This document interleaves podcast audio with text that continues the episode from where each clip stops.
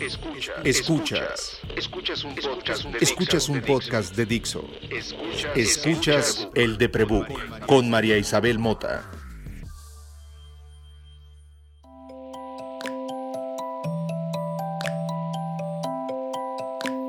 Hola, soy María.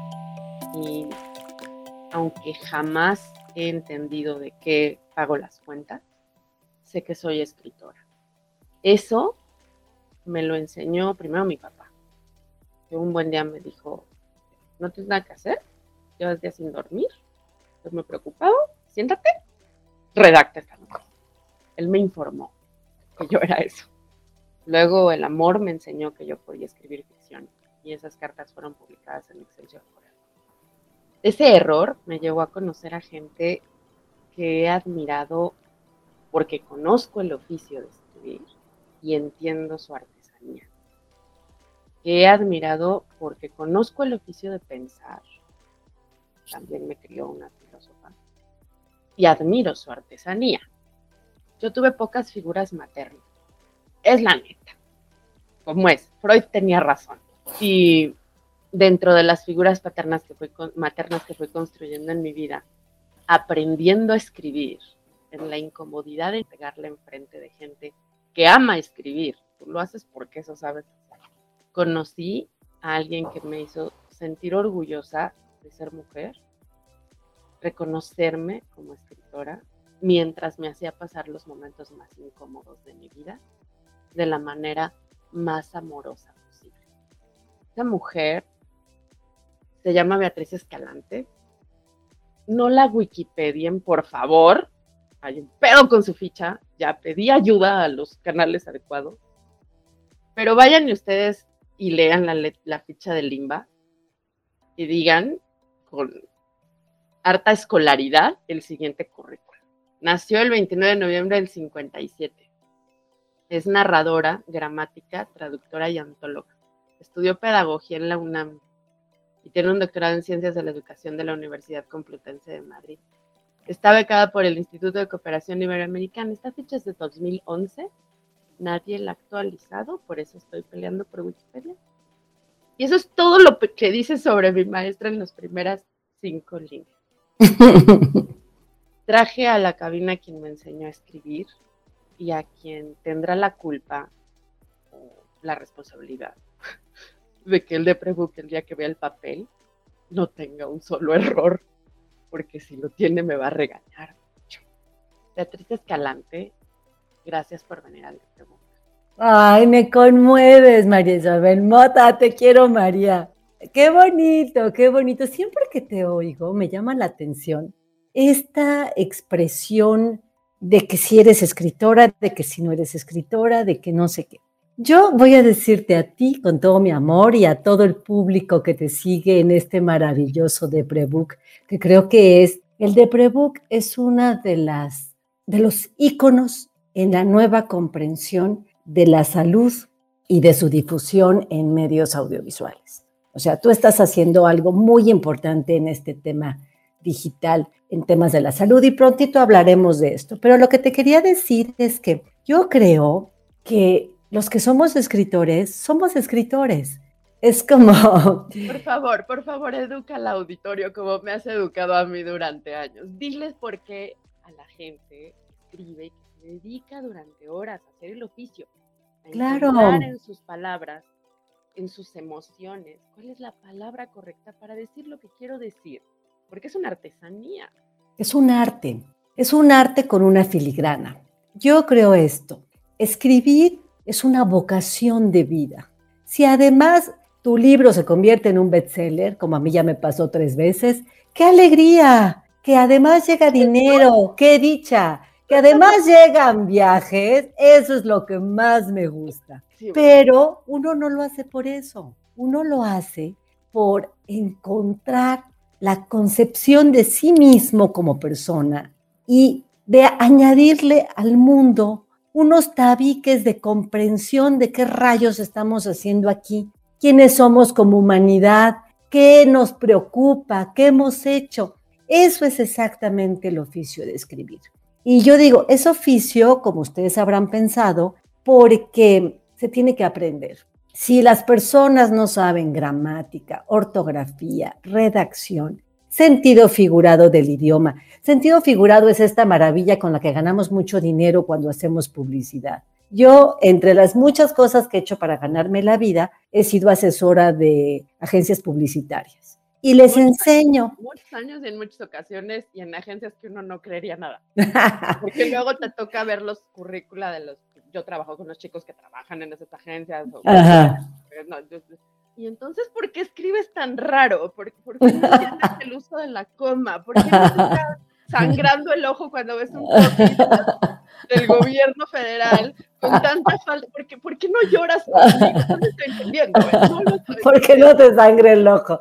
¡Qué horror! Es que, pues sí. ¿no? Lo incómodo, lo incómodo, lo molesto que es que no sepamos y no recordemos que con palabras construimos comunidad, que por eso hay que respetar esas reglas, ¿no? Claro, porque mira, el idioma es una maravilla, es uno de los legados más importantes. Yo quiero que piense cualquier persona, si no hubiera sido alfabetizada, estaría cerrada, aislada en un sótano de la clandestinidad y de la soledad. Si no hubieran sido alfabetizados, no podrían acceder a ningún comunicado. Leer y escribir son la experiencia fundamental para entrar al mundo, para humanizarnos. El problema de lo que ha sucedido en estos tiempos es que los gobernantes tan ignorantes, tan poco respetuosos de esta herramienta, han ido eliminando de los planes de estudio el aprendizaje básico. Y la verdad, lo que no nos enseñan en la primaria es dificilísimo que lo adquiramos en, un futuro. ¿Por qué? Porque es como, como caminar chueco, como caminar jorobado. sí. digo, yo siempre explico la mente con una analogía de la pizza. Creo que te la he platicado alguna vez, café que nos lo hayamos echado. Si al final tu genética es la masa, si con la, tu masa ya venía predispuesta con determinado biorritmo, con determinada bioquímica, pues la salsa va a afectar de determinada manera, ¿no? Claro. Esa salsa y esa masa sucede antes de los seis años, antes de los diez años, porque estás fresquito, es nomás eso, ¿sabes? Estás fresquito. O sea, lo que tú entiendes para recibir todas las especies que vienen en ti, el ajo y el aceite y todo eso, pasa antes de que te metes al horno, pasa antes de que te caigas del plato, antes de que tengas un trauma, antes de que alguien venga y ponga piña en donde no querías piña y sufras un abuso, ¿no? Los toppings de tu vida. Por eso el trauma es tan importante en los primeros años, tan, tan importante. ¿Cómo nombras el trauma antes de los primeros seis años. Yo creo que una de las razones por las que entendí mi propio trauma era por entender que nunca había comprendido la emoción detrás de la palabra enojo. Para mí Eso está. era una palabra neutra. Qué loco. Palabra neutra, me, a ver, ¿cómo? eso no es normal. Y te pasas años en terapia entendiendo y lees un montón de cosas, un montón, si tienes la fortuna, y te vas conociendo. Ahí está la filigrana, ¿no? Sí, y sobre todo, mira, las palabras, bueno, para cerrar la idea, lo que es muy importante es que la gente comprenda que está depredada, o sea, que está, que no tuvo la oportunidad de educarse en el idioma. Y las personas que se acercan a mí, a mis talleres y quieren ser escritoras, lo primero que tienen que hacer es acercarse a mi método escalante, estudiarlo todo y claro, al mismo tiempo ir buscando en los talleres las historias. En los talleres lo que yo hago es que la gente encuentre su tema, su tema vital, qué asuntos me importan y de cuáles quiero escribir. Y justamente con eso se va armando un libro de cuentos o una novela. Pero la otra parte la tienen que estudiar porque es como un pobre pintor que no sabe a qué velocidad se seca el óleo o la acuarela no pueden ser ignorantes de la materia prima con la que pretenden crear arte. Entonces sí, es una vocación muy grande. Sin embargo, y justo por la parte del Deprebook, yo quiero hablar de otra ruta muy buena en donde, pues si van las faltas de ortografía tampoco es tan grave. Ya tendrán un corrector de estilo bueno, con criterio, que los ayude a resolver eso. Me refiero a los textos autobiográficos. Yo desde unos, hace una década, estoy trabajando talleres de autobiografía y de escribir para sanar. Y ha sido para mí absolutamente fascinante. Yo, me O sea, yo aquí voy a hacer una pausa. Ajá. Quiero que hablemos mucho del taller, pero quisiera brindarle a la gente que tiene dudas, no, no nada más de tomar tu taller, ¿no?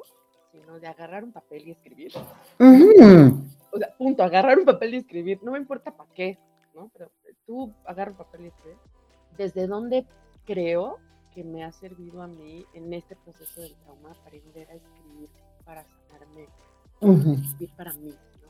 Y ahí quiero compartirle a ustedes, bonita audiencia que me escucha y los gatos que nos acompañan, que yo nací y crecí con una mujer feminista, que se decía feminista, que me enseñó a leer a Simón de Beauvoir y que creció, que se forjó como mujer adulta y divorciada y independiente, luego del divorcio de todas estas cosas que fraccionan la psique de una mujer en los 80, en el claustro de Sor Juana, en medio de un turmoil muy caótico, ¿saben? O sea, cuando eres pariente o familiar de un periodista político económico en los 80 con cierto alcance. No, tu papá era muy famoso. Sí, sí, entonces mamá pues cargaba con el, o sea, hay una parte que de riesgo en los, en los familiares de los periodistas de este país. Y si además pues eres una mujer incómoda, pues tres veces más, ¿no? Entonces mi madre me pudo enseñar lo que ella iba aprendiendo a los 40 de feminismo, ¿no? Porque Qué genial. Antes de eso mi madre, pues machismo aquí, así, bonito, recalcitrante, bien hecho, provinciano, con mucho pudor, con mucho... ¡Ay, qué horror! Sí, porque así es el machismo, ¿no? Así es el machismo inexpresivo, seco, cortante, maniqueo, obtuso, ¿no? Eso es el machismo. Y lo peor, déjame decirte, inconsciente. Inconsciente. La, hay muchísimas personas que no se han dado cuenta de que son racistas, de que son misóginas, de que son clasistas, de que son, o sea, eh, de que discriminan en el momento en que consideran inferiores a cualquier otra persona que sea como ellos. Y desde allí tenemos que empezar, porque no es nada más la gran lucha del feminismo, que no se acabará, porque no se acaba como ninguna otra lucha de justicia, porque siempre hay algún mentecato que quiere someter. Entonces, la lucha del feminismo es justamente autoconciencia de quién soy, cuánto valgo, lucha para que los demás admitan eso, y el cuidado de no contaminar con una ideología histórica dominante al resto de la gente. El Porque es la enfermedad. Claro. Bueno, ya pueden ver, escuchar ustedes, queridos, escuchan, quién agarró el relevo de mi madre, ¿no? Porque pues como a cualquier adolescente me la revelé a mi mamá y un día sus respuestas no fueron suficientes. Y conocía. Y les quiero compartir un momento en el que Beca me, me perdón, lo dije en, corto, pero es que ese sí fue un momento muy íntimo en mi vida. Me enseñó que yo tenía derecho a usar falda. Yo no sabía.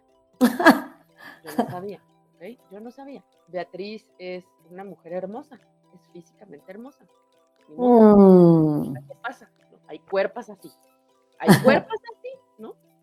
Hay cuerpos que... Y, la hermosidad nunca tiene que ver ni con peso, ni ni, ni con qué traes puesto la hermosidad siempre tiene que ver con dónde está puesto todo eso. Ah, qué bonito que me mires así. Pues es que, es que sí, y quien te conoce y quien, quien te ha visto en, pijama y te ha visto en el Palacio de Bellas Artes subiendo las escaleras seguida por legiones de adolescentes que quieren tu autógrafo en su manual de escritura, como lo más weird del mundo, ¿sabes?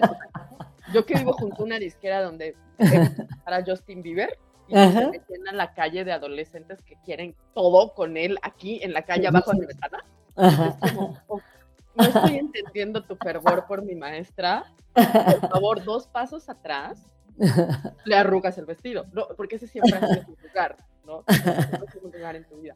Pero ese frenesí no es nada más porque normalmente te pones tu vestido negro con estrellitas fosforescentes y tus botas Dr. Martens y tus medias. No es normal, no es nomás por eso. Eres hermosa y sabes usarlo para ti. Y yo no sabía que eso existía. Yo no sabía que eso se usaba para una, porque mi mamá no tuvo oportunidad de enseñarme. ¿no? Le tocó, se quedó corta en su aprendizaje feminismo, nunca pudo deconstruir su idea de lo que significaba que una mujer nunca tiene la culpa. Qué fuerte. Que uno, uno, que no es lo que usaba, no es lo que traía puesta, no es la ropa.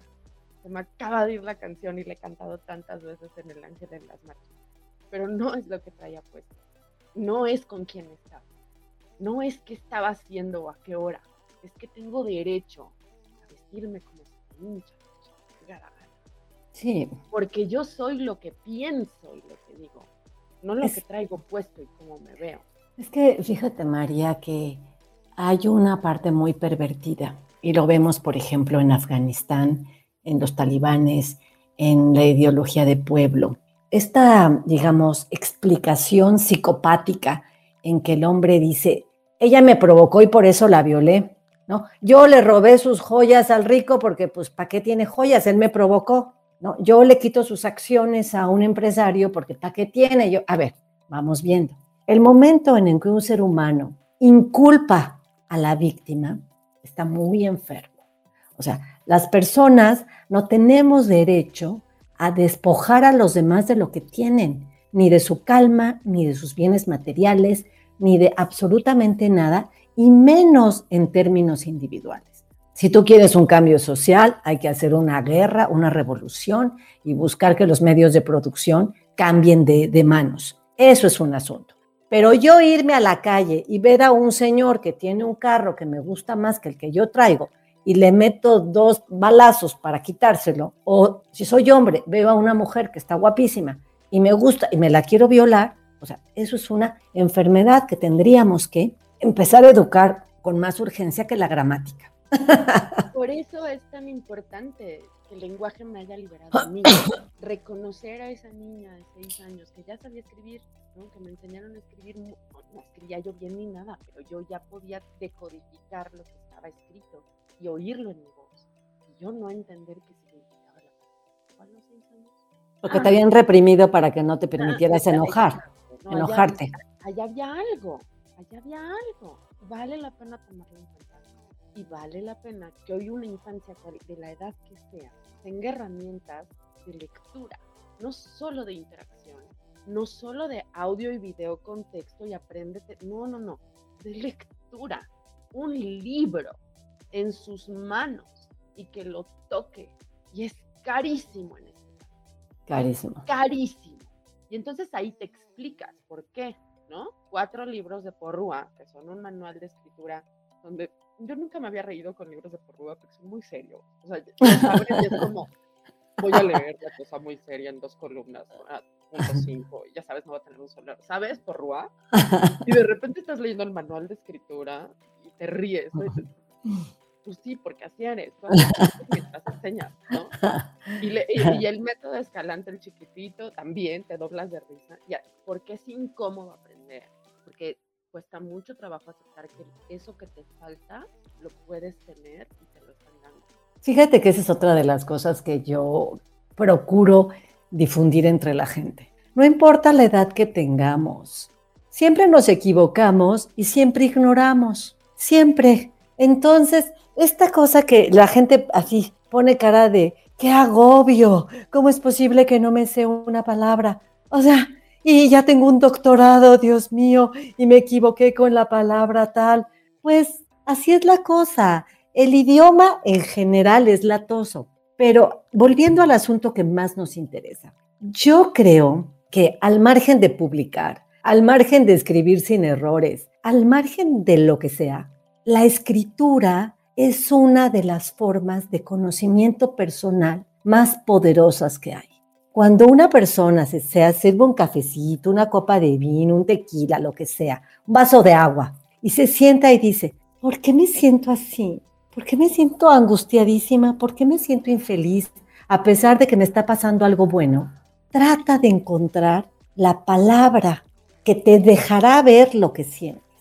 Por ejemplo, suponte que a una persona le van a dar un departamento. Tú dices, pero qué lujo, me van a dar un departamento pero me siento muy infeliz. Tal vez porque la idea de fondo es que es una herencia y ya no vas a tener a la persona. Y entonces no estás triste porque te den el departamento, ¿sabes que te lleva el demonio? Porque ese símbolo te está mostrando todo lo que no vas a tener. Entonces yo creo que las palabras nos sirven justamente como símbolos. La palabra es un medio de comunicación, ¿no? Si yo digo reloj, ya sé que es un objeto, pero también me sirve para pensar en el tiempo, en el tiempo que ha pasado, en lo que he vivido, en lo que no he hecho, en lo que me he perdido, en lo que no he atendido, en lo que nunca voy a poder hacer, el fracaso, la pérdida, el éxito. Y entonces yo los invito, las invito a que cuando, cuando tengan ganas, por pura curiosidad, conózcanse a través de la escritura. Y si encima están pasando por algún momento difícil, regresen a aquello de mi querido diario, páginas de mi diario. Hoy me pasó esto, esto, esto, esto, esto. Y hay un ejercicio, el libro del que hablaba María se llama Curso de Redacción para Escritores y Periodistas. Son cuatro libros y están en Porrúa. No les voy a hacer publicidad aquí. Por favor, entren a beatrizescalante.com. Ahí tienen las portaditas, los precios, todo. Pero lo que yo les quiero pedir es que vean también libros de ficción. Cuando nosotros leemos una aventura de otro personaje, hay una cantidad de cosas que se iluminan en nuestro cerebro. Yo creé un libro que se llama, una antología que se llama Adolescentes en Peligro. Y la amo porque es una oportunidad para que la gente que está joven y que cree que no va a haber futuro, que no va a haber trabajo, que lo mejor es suicidarse cuanto antes, se den cuenta de que ni madres. Hay gente que ha vivido mil veces peor que nosotros, en guerras, en secuestros, y sin embargo, la vida sigue, no se quiebren. Bien hay una frase que dice, no te rompas reata, que es el último jalón. No, no tenemos nada más que la vida. Y la vida la construimos nosotros cada vez con pérdidas, con éxitos, con apoyos, con amigos, con gente que te va a enseñar una cosa, te va a enseñar otra. Y con lo incómodo. Ah, y con lo incómodo. ¿Qué es donde quiero empezar a cerrar esta charla. Le digo maestra, o sea, y se me acomoda la espalda. O sea, quiero que cuando, cuando yo estoy en público y tengo a Beatriz y hay tres o cuatro más personas, tengo que revisar cómo me voy a dirigir a ella. mi vida. Tengo que revisar si es mi maestra, tengo que revisar si es Beatriz, tengo que revisar si es Beca, porque tengo esa enorme fortuna de entenderme con esta mujer todos esos niveles donde le hemos tenido que poner una palabra a cómo nos decimos. Y esa es la artesanía de entender a tu audiencia, que es lo que yo hago en marketing, que he aprendido gracias a que esta mujer me enseñó. Ay, por favor. de regaños, como han escuchado todo este episodio. Si usted querido escucha, como ahora me entero en estos últimos meses, es mi, mi amiga personal y sabe de lo que está hablando y sabe, se dio cuenta sutilmente como mi maestra me hizo trapeador durante todo el podcast, aclarándome todos mis traumas. Veía, me hacía sentir incómoda y yo tenía que hacer mi mejor esfuerzo por seguir hablando, a pesar de que cuando estoy muy emocionada me da rigidez maxilar a pesar de que cuando estoy muy emocionada por felicidad suele dolerme la cabeza y suele dolerme el hombro. Y no importa, porque es mi maestra. Ay, qué vida. Donde uno tiene que acordarse que la vida sigue y que uno no puede ser esa cuerda que se rompa al último jalo. Es lo que me ha enseñado a mi beca. Cada vez que me dice, te callas si quiero mi cuento a las 3 de la tarde.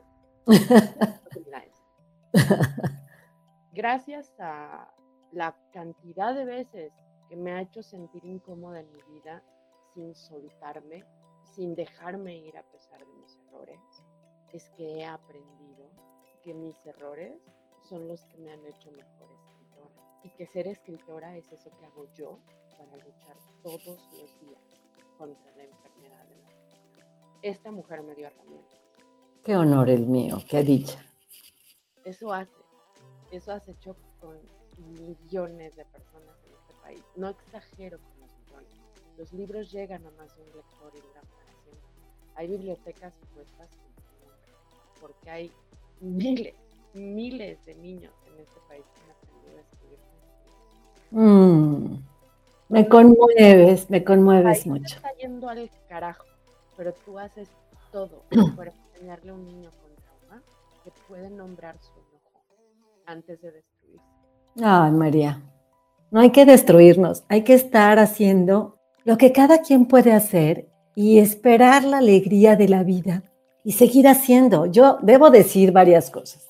María, así como la ven, es una escritora que debería tener varios libros publicados y que ciertamente yo, que como editora estoy acostumbrada a que todo el mundo me persiga, por favor, Beatriz, públicame este cuento, por favor, Beatriz, a la única a la que persigo es a María, porque desde que la conocí escribe absolutamente increíble. Y tienes que darte un tiempo para escribir. Te vas a brincar la antología de perros y gatos, que ya va a salir. Que eh, el podcast, por supuesto, como suponen ustedes, escuchas, pues se graba en Meet o en Zoom, siempre se graba en Meet en esta casa. Entonces, Beca puede ver mi cuarto y no les puedo enseñar nada de lo que están viendo, pero lo que le voy a mostrar a Beca lo han visto tres personas. Eva Sander, que está dispuesta a patrocinar parte del trabajo, Jan de la Rosa, que es dictaminadora de Almadía, digo, de Penguin y que trabaja en Almadía ahora, y, y, y, pues yo no estaba lista para presentarle esto a mi, a mi, maestra, pero es que ya me está regañando y me está regañando un poco. Entonces, estoy volteando la cámara para que vea la maqueta. ¿Ves eso? Sí. Ya ve. Es libre objeto y es revertible. ¡Qué genial!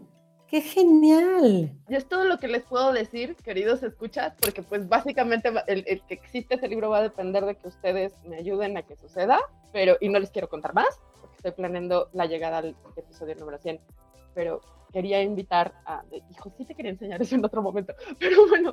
Eh, ¡Qué bueno! La vida es así, siempre inesperada alumna tuya que tienes que perseguir porque tú mereces que la gente te persiga, no andar haciendo estas cosas conmigo, pero de veras estoy haciendo un esfuerzo bien, bien grande por escribir lo que creo que conjuga las cosas que sé. Está genial, está genial. Mira, otra cosa que quiero decirte a ti y a nuestra audiencia querida. La gente tiene ideas de los tiempos, ideas muy raras, creencias, que si yo debía haber empezado a publicar a los 21 años como los poetas franceses, que si yo ya tengo quién sabe qué. Las cosas nos suceden cuando se puede. Y entonces, por ejemplo, por eso hay gente como Saramago, que realmente se hizo ya eh, reconocido mundialmente viejito. Yo creo que el chiste es... Jake Rowling.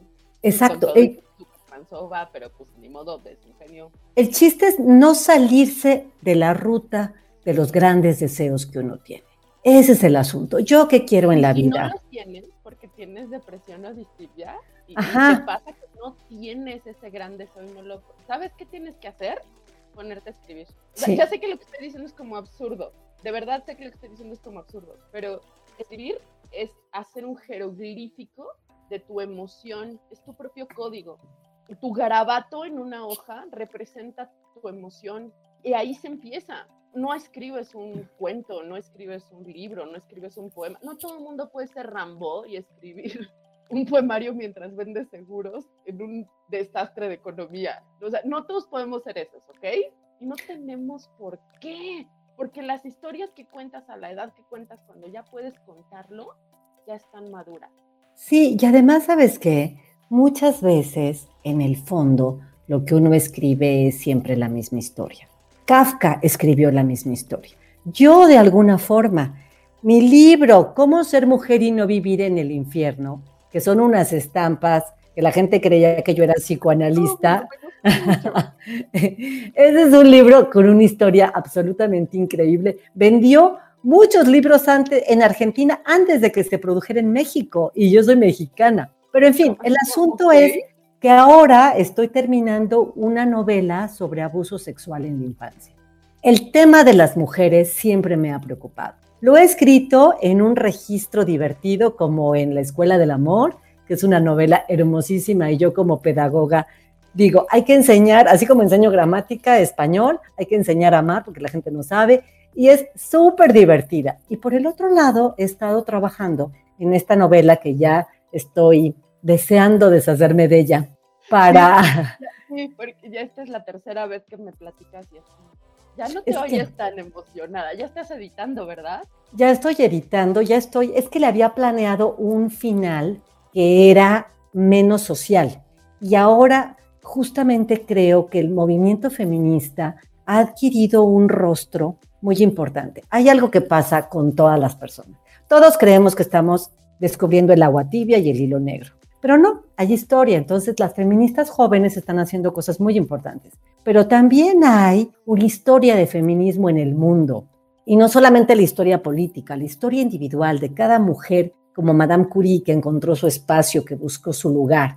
Entonces hay una lucha individual como personas que también hacen muchos hombres. Yo quiero presumir de que tengo una pareja, Oscar de la Borbolla es un hombre maravilloso, es un hombre feminista. Tengo un hermano feminista también. Y tengo amigos misóginos a los que adoro y que me la paso luchando. probablemente lo más sexual, más misógino que he conocido en mi vida. José Antonio Alcaraz era sí. amorosísimo y misógino y, mi madre era machista. Y, ¿sabes? Esto no es un asunto de género, es un asunto de conciencia y oye, qué bonito, me da mucho gusto que hayas encontrado una manera de darle un tono social. Y justo ahí quisiera hacerte una pregunta. Sí. ¿Cuál es, así de, de, filóloga, de pedagoga y de educadora, o sea, de la que escribió los manuales de Porrua, cuál es tu opinión con el lenguaje incluyente? Yo trato de usarlo siempre y me siento muy cómoda en él. Lo entiendo justificadamente, socialmente. Veo que tiene muchos retos lingüísticos, tiene muchos retos gramaticales, pero entiendo brutalmente la, justificación y me encuentro con muchos retos. ¿Cuál es tu posición con el uso del lenguaje incluyente o del no binario incluyente? Yo, como soy un amante del idioma, sí me da, eh, me tortura, me mortifica el destrozo que va a significar en un código. Pero al mismo tiempo me queda claro que el idioma sigue discriminando a las mujeres. Entonces, yo desde hace muchos años en una conferencia que di en Panamá, justamente en la Academia de la Lengua Panameña, dije que nuestra mejor solución es la E, no la roba, no duplicar los y las, la E. Si yo digo los alumnos, es que tengo puros varones en la clase. Si yo digo las alumnas, tengo puras mujeres. Y si yo digo les alumnes, tengo mixto. Porque fíjense, incluso cuando yo digo estudiante, no digo la estudianta. Estudiante es el estudiante, la estudiante. Claro, porque es un, este es un participio activo. Yo creo que sí estamos en guerra, que sí necesitamos redefinir el idioma y no solo en lo feminista, en lo religioso, en lo colonial, en lo imperial. O sea, el idioma... que la heteronorma Exactamente. El idioma se ha ido armando a través de los siglos. No podemos darle una patiza porque lo destruimos y luego con qué nos comunicamos, pero sí tenemos que hacerle unos ajustes importantísimos, importantísimos. Y yo por eso invito a todos nuestros compañeros feministas, a nuestras compañeras que están en la lucha, a que también estudien el idioma, no nada más a que digan cualquier cosa. Para opinar, para opinar. Miren, yo ahora pienso en Arrigo Cohen, que es que, es que me Sí. niña, niña, el lenguaje está para que usted lo use, no al revés. ¿Quiere usarlo? Se lo aprende. Conózcalo, conózcalo. Se lo aprende, y, y, eso eran las clases con Arrigo, ¿no? A ver, está muy bien que quieras ocupar una palabra creada o inventada, o que por la fonética quieras. Hay muchos ejercicios, justo ahora que mencionabas a, a tu pareja, que pues, también es mi maestro, Oscar me ponía muchos ejercicios de extrañamiento al respecto, ¿no? O sea, a ver, esta palabra tiene una, bueno, pues sí, claro, él, ¿quién podría hacerlo mejor que él? Esta palabra tiene una fonética que implica un, ambiente. Nosotros los locos somos otro cosmos. Sí. La locura se oye ahí, porque hay una O y porque hay una maestría y una filigrana que permite que las emociones se expresen de manera.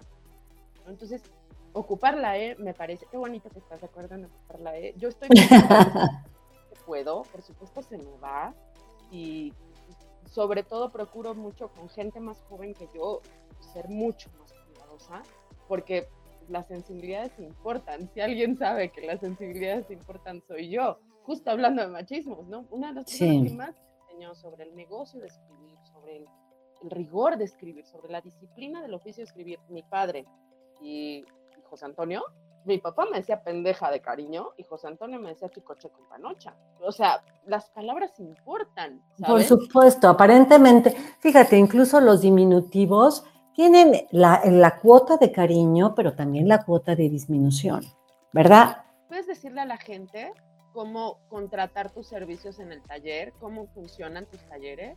Con muchísimo gusto. Miren, casi siempre, miren, yo solamente acepto 12 personas en cada taller. Afortunadamente siempre tengo lista de espera, pero solo acepto 12 porque a mí como pedagoga me gusta ver cómo la gente avanza rápido, rápido, rápido, no que vayan de visita. Entonces sí me gusta el dinero, pero me gusta más hacer, eh, digamos, que la gente avance conmigo. Entonces, ¿quieren saberlo? Eh, tiene mi página Beatriz Escalante.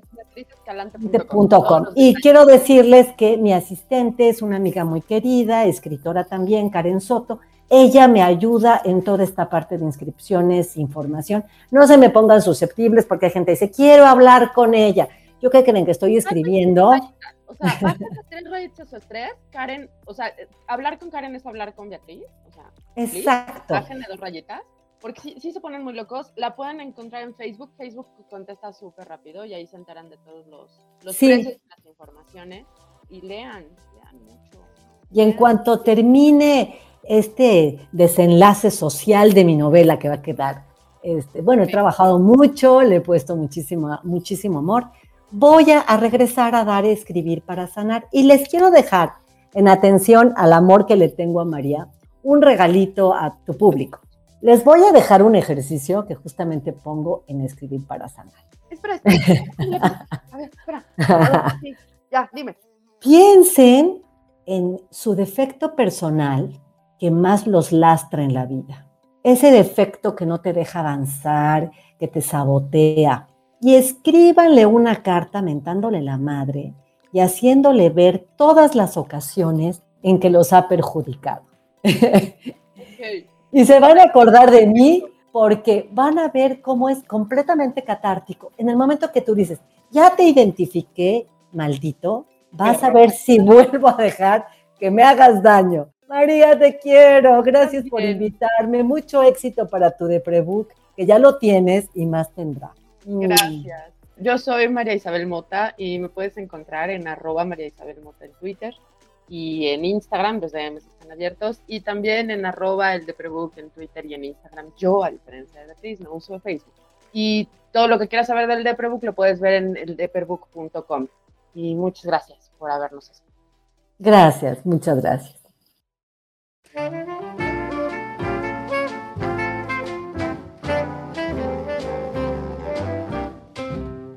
they ask me, I could write a book about the way you walk and whisper and look. I could write a preface on how so the world would never forget. And the simple secret of the plot. It's just to tell you that I love you a lot. Then the world discovers as my to make two lovers a friends.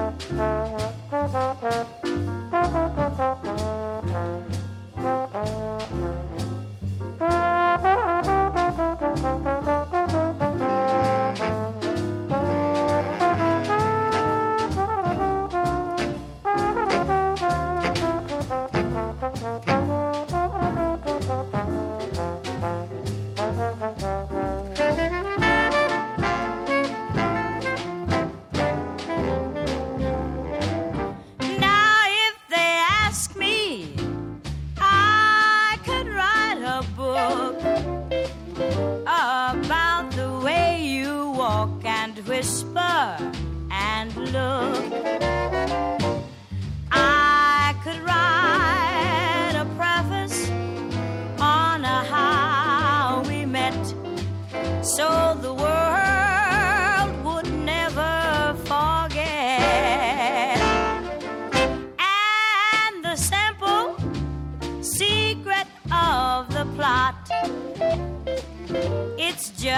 To tell them that I love you a lot.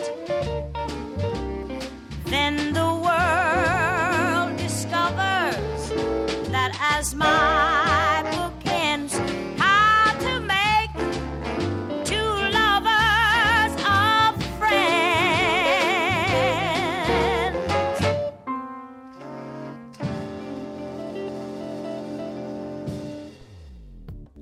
Dixo presentó El de Prebook con María Isabel Mota. La producción de este podcast corrió a cargo de Verónica Hernández. Coordinación de producción, Verónica Hernández. Dirección General, Dani Sadia.